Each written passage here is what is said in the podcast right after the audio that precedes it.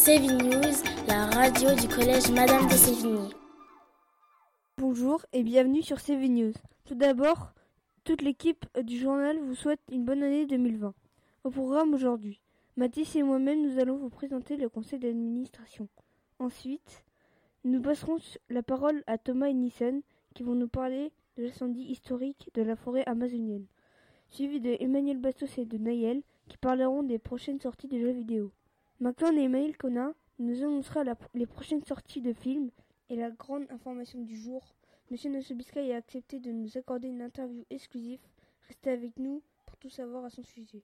Tout de suite, quoi de neuf à Sévigny Où Mathis et moi-même vous présenterons le CA. Sévigny News, quoi de neuf à Sévigny En octobre dernier, nous avons élu nos représentants d'élèves au CA.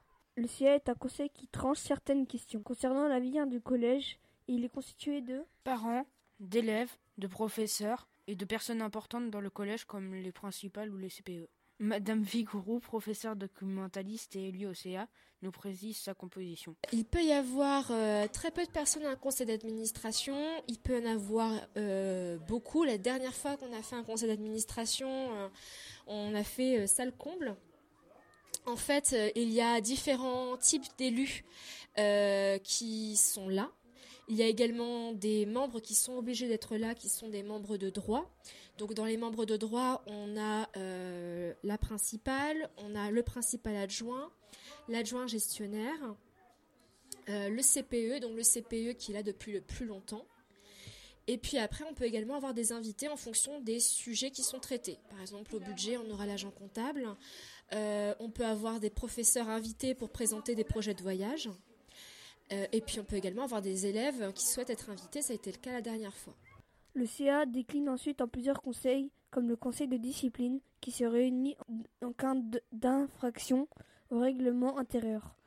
Alors, lors du premier conseil d'administration du nouveau bureau, donc une fois que toutes les élections dont je vous ai parlé sont passées, on fait ce qu'on appelle un CA d'installation. C'est-à-dire que euh, on va nommer un certain nombre de personnes sur différents conseils. Alors il y en a plusieurs. Tout d'abord, il y a la commission permanente. La commission permanente, c'est une réunion euh, qui prépare certains CA comme euh, le CA sur les heures qu'on nous donne, les heures d'enseignement qu'on nous donne. Et puis également le CA avant le CA sur le règlement intérieur. Euh, là, donc, il y a un nombre un peu plus resserré de personnes. Donc, on a toujours nos membres de droit, principal, principal adjoint, adjoint gestionnaire. Et puis, on a trois, trois représentants euh, enseignants, on a euh, des représentants parents et un représentant élève. Après, euh, conseil que vous connaissez peut-être un peu plus, au moins de nom, c'est le conseil de discipline. Donc au conseil de discipline, on traite le cas d'élèves qui ont manqué gravement au règlement intérieur. Et là, pareil, membres de droit, euh, quelques représentants euh, des enseignants, des représentants parents et des représentants élèves. À ce conseil de discipline-là, en plus, il y a le professeur principal de l'élève qui est concerné, les délégués de la classe et euh, des professeurs invités. Ensuite, que je réfléchisse un petit peu, ce sont les deux principaux conseils en fait qui émanent du conseil d'administration. Après, il y en a d'autres, mais la formation elle est beaucoup plus libre. Donc, on a la commission d'hygiène et de sécurité, on a euh, la commission d'éducation à la santé et à la citoyenneté, et on a la commission des menus. Madame Vigourou va nous expliquer pourquoi elle a voulu être au CA.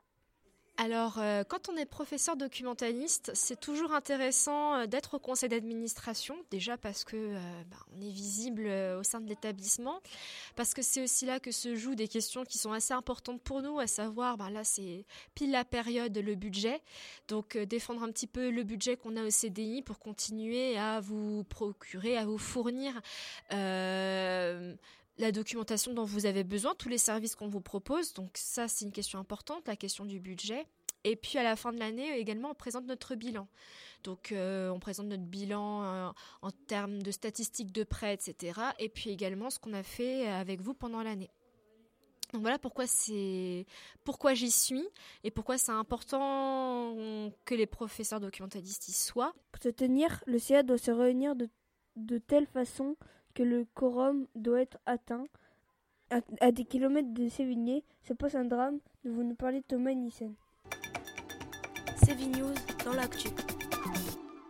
Les feux de forêt en Amazonie ont brûlé plus de 9 60 000 hectares de janvier 2019 à aujourd'hui. Et le nombre augmentera dans le temps. Ils se sont déclenchés à, cause du réchauffement climatique, mais cela peut être également du fait de l'agriculture sur qui est une forme d'agriculture traditionnelle consistant à brûler les champs pour mieux les cultiver. Les incendies de forêt causent la déforestation.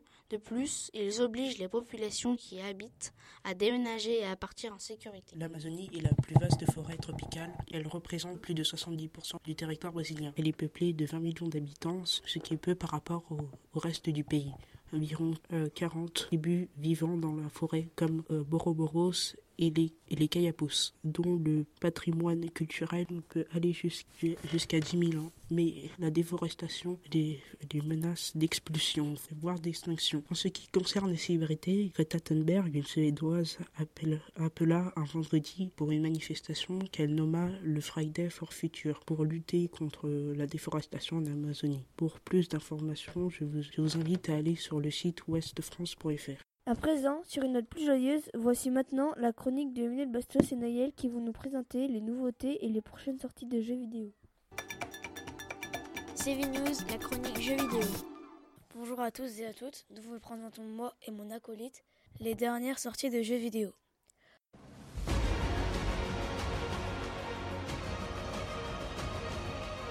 Overwatch 2. Lors de la BlizzCon 2019, Blizzard, la grande compagnie de jeux vidéo, a annoncé Overwatch 2, la suite d'Overwatch prévue pour automne 2020. Ce jeu en combat par équipe est resté pendant longtemps un des meilleurs jeux de 2016 à 2018 et maintenant va connaître une évolution. Lors du trailer, on peut voir May, Winston et Tracer, des membres d'Overwatch, combattre des robots détruisant Paris. Lors de ce combat, tous les membres d'Overwatch se retrouvent et reforment leur équipe autrefois dissoute. Farming Simulator League. Le jeu de simulation agricole prend une nouvelle chance de succès avec son nouveau jeu de compétition qui opposera deux équipes de trois joueurs.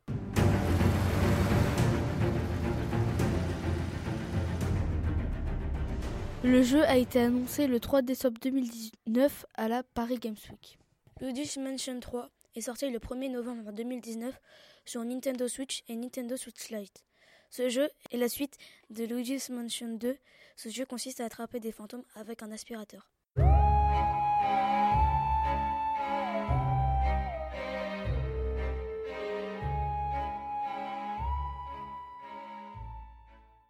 Mario et Sonic aux Jeux Olympiques de Tokyo 2020.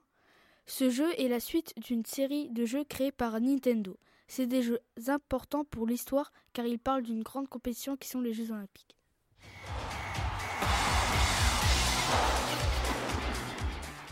Nous enchaînons maintenant sur le cinéma avec nos critiques cinéphiles Maxence et Emmanuel Conin qui vont nous parler des prochaines sorties de films. CV News, films et séries. Salut à tous. Aujourd'hui, on se retrouve pour le premier CF Chronique Film dans lequel on va vous présenter deux nouveaux films. Scooby-Doo, le film en 3D sur l'univers du célèbre dessin animé Scooby-Doo, a récemment été annoncé par le studio de film Warner Bros. On y voit les origines de la rencontre entre les personnages, particulièrement celle de Scooby-Doo et Sammy. C'est un film d'animation humoristique qui sortira en 2020. Et pas mal. T'as assuré ah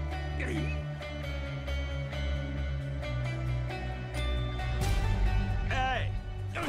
Ce chien errant doit venir avec moi. C'est pas un chien errant Ouais, comment il s'appelle? Il s'appelle... Scooby? Deuxième prénom. Dooby? Nom de famille. Dou You said that we would always be. Without you I feel lost at sea. Je l'adore. Through the darkness Je l'enlèverai jamais. Like the wind we'd be wild Oh. Et s'il te plaît, refais jamais ça. Moi c'est Fred, voici Vera. Et elle c'est Daphné. Après Détective Pikachu, c'est Sonic qui va avoir droit à son propre film. En début 2019, nous avons eu droit à un trailer sur un film Sonic, une adaptation du jeu vidéo Sonic the Hedgehog. Mais la bande-annonce a reçu des centaines et des centaines de critiques à cause du design du hérisson qui se volait trop réaliste et extrêmement moche.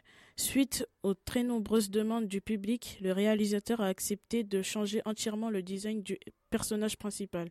Maintenant, nous avons eu droit à un Sonic moins réaliste, mais beaucoup plus fiable à lui-même. Et cela fait fort plaisir au public. Sonic the Hedgehog sera classé dans les catégories fantastique et science-fiction et sortira en 2020.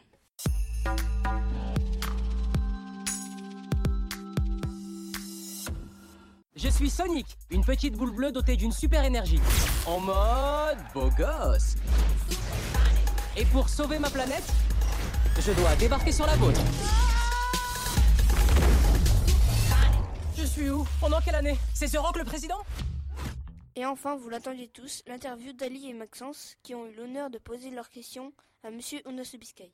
CV News, le portrait du mois. Monsieur Unaso Biscay est professeur de mathématiques depuis trois ans dans le collège Madame de Sévigné et est connu pour la création du club culture avec Madame Camilleri et ses tenues extravagantes. Aujourd'hui, nous avons eu l'honneur de pouvoir l'interviewer et de pouvoir faire son portrait pour vous. Dans ce portrait, vous découvrirez de nombreuses choses sur ce personnage, comme ses origines ou encore ses passe-temps favoris. Donc après la troisième, j'avais fait un stage d'études dans une petite boutique où ils vendaient pas mal d'articles bio. Et donc j'avais décidé de faire plutôt une école de commerce. Donc pour ça, j'ai fait une prépa commerce. Donc après mon bac S, j'ai fait deux ans de prépa commerce à Pau. Sauf que j'ai eu des écoles qui ne me plaisaient pas trop, vu que l'année quand même en prépa dans une école de commerce coûte environ 10 000 euros. Donc c'est quand même un sacré investissement. Et pour des écoles qui ne me plaisaient pas, je ne voulais pas mettre un tel investissement dedans. Donc j'ai décidé de faire une troisième année de licence MIH, c'est-à-dire mathématiques et informatique appliquées aux sciences humaines et sociales.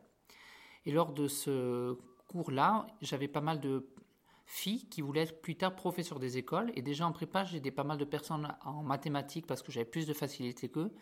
Et lors de cette année-là, j'en ai aidé encore plus. Donc du coup, durant cette année-là, au lieu de m'orienter, de passer les concours de commerce, j'ai décidé que j'allais peut-être présenter le CAPES de mathématiques, c'est-à-dire le diplôme qui permet d'enseigner dans l'éducation nationale en mathématiques. Donc après mon année de licence, j'ai été voir le responsable du master MEF, donc des métiers de l'éducation et de l'enseignement. Et donc j'ai passé en deux ans mon diplôme pour être et pour avoir mon CAPES de mathématiques et ainsi devenir professeur de mathématiques.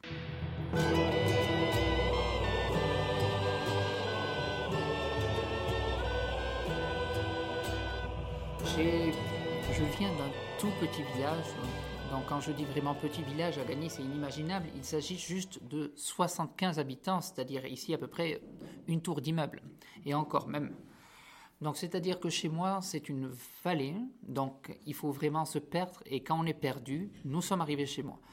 On ne la voit de nulle part. Je suis au pied d'une montagne, dans un creux, où il y a bien plus de vaches et de brebis que d'habitants, mais c'est d'un calme reposant. La nuit, il n'y a pas de lumière, on peut voir les étoiles, voilà. Donc mes ancêtres sont de là-bas, toute ma famille y est aussi. Donc je viens du Pays Basque, du village, du village de Béorlegui, à côté de Saint-Jean-Pied-de-Port, qui est un peu plus touristique et donc plus connu. Et donc qu'est-ce que j'aime là-bas? J'aime là-bas la nature, marcher dans la montagne, pouvoir courir n'importe où, et donc discuter avec les personnes qui sont un peu plus avenantes qu'ici. Alors, quand je suis arrivé à Sévigné il y a trois ans, je suis venu et je m'étais dit, en leur disant je vais faire une année à Paris et ensuite je reviens parce que j'aurai le mal du pays. Sauf que je ne sais pas ce qui s'est passé, mais je suis arrivé ici et j'ai trouvé la vie de Paris extrêmement différente de la mienne. C'est-à-dire que chez moi, si je veux aller voir un spectacle digne de ce nom, il faut que j'aille à Bayonne, c'est-à-dire une heure de voiture, une heure de voiture la nuit, c'est très fatigant. Donc, c'est pas un choix que je regrette du tout. Je repartirai plus tard, je pense, quand j'aurai une vie familiale un peu plus stable et tranquille pour y fonder une famille. Mais pour l'instant, à Paris, beaucoup de choses me plaisent, telles que la culture, l'opéra. Nous avons fait le club culture avec Madame Camilleri pour cet objectif-là aussi, pour vous montrer toutes les possibilités qu'il y a à Paris. Donc, pour le moment, en tant que je suis jeune, vu qu'il y a pas mal d'offres pour les jeunes, je vais rester ici sur Paris. Et ensuite, quand j'aurai fait mon temps ici et que je considérerai que j'ai visité ce que j'avais à visiter, je demanderai ma mutation et j'espère retourner au Pays Basque cette époque-là.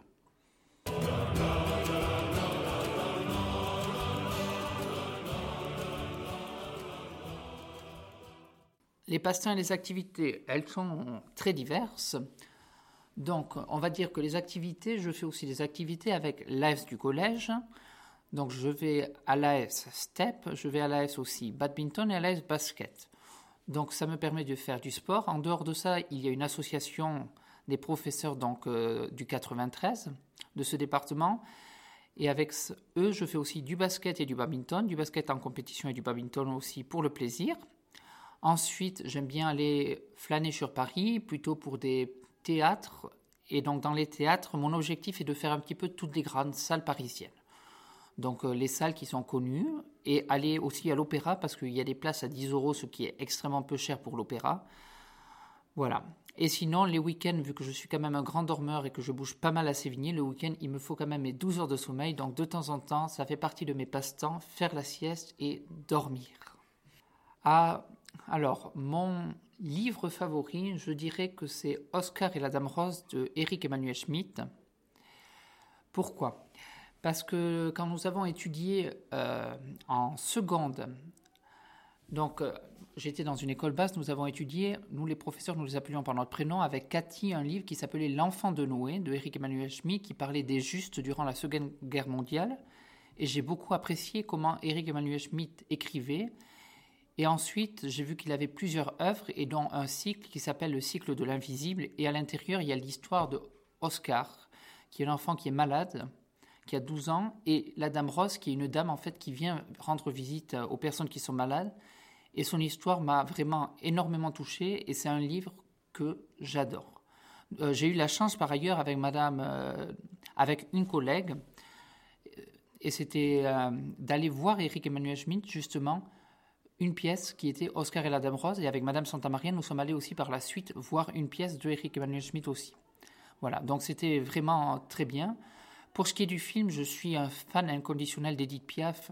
Donc écrire et voir La Môme de La Môme comme film avec Marion Cotillard dans le rôle d'Edith Piaf, je crois que c'est un de mes films préférés.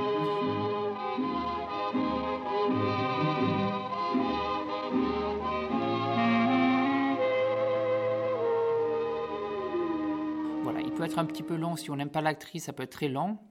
Mais à l'époque, je devais avoir à peu près votre âge quand je l'ai vu, c'était en 2008.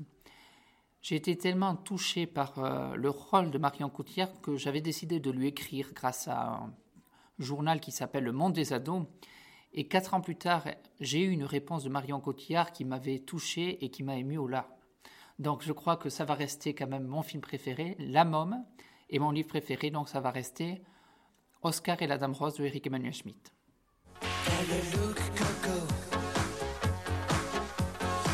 Mon style vestimentaire et mon haut en couleur. On va dire que j'ai été inspiré par pas mal de collègues, par exemple Madame Vigourou qui est très haut en couleur avec ses robes.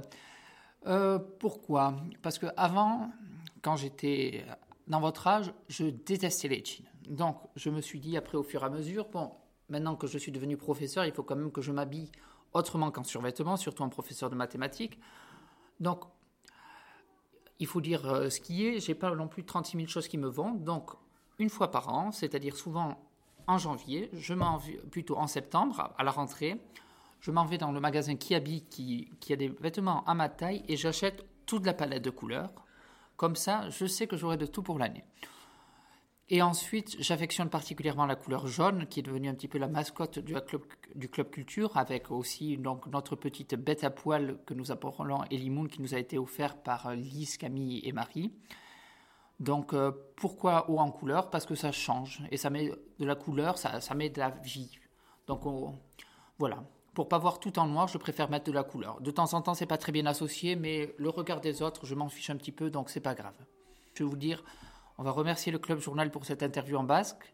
Milesker Hainitz Ali eta Maxence, zuen elkarrizketaren eta be, ongi segizazie baita lanean. Milesker Notre émission touche, maintenant à sa fin. On remercie les journalistes qui ont contribué à l'émission et vous, les auditeurs, de nous avoir écoutés. Au montage, Emile Ponin, au jingle, Monsieur Blanca, c'était Ciné News.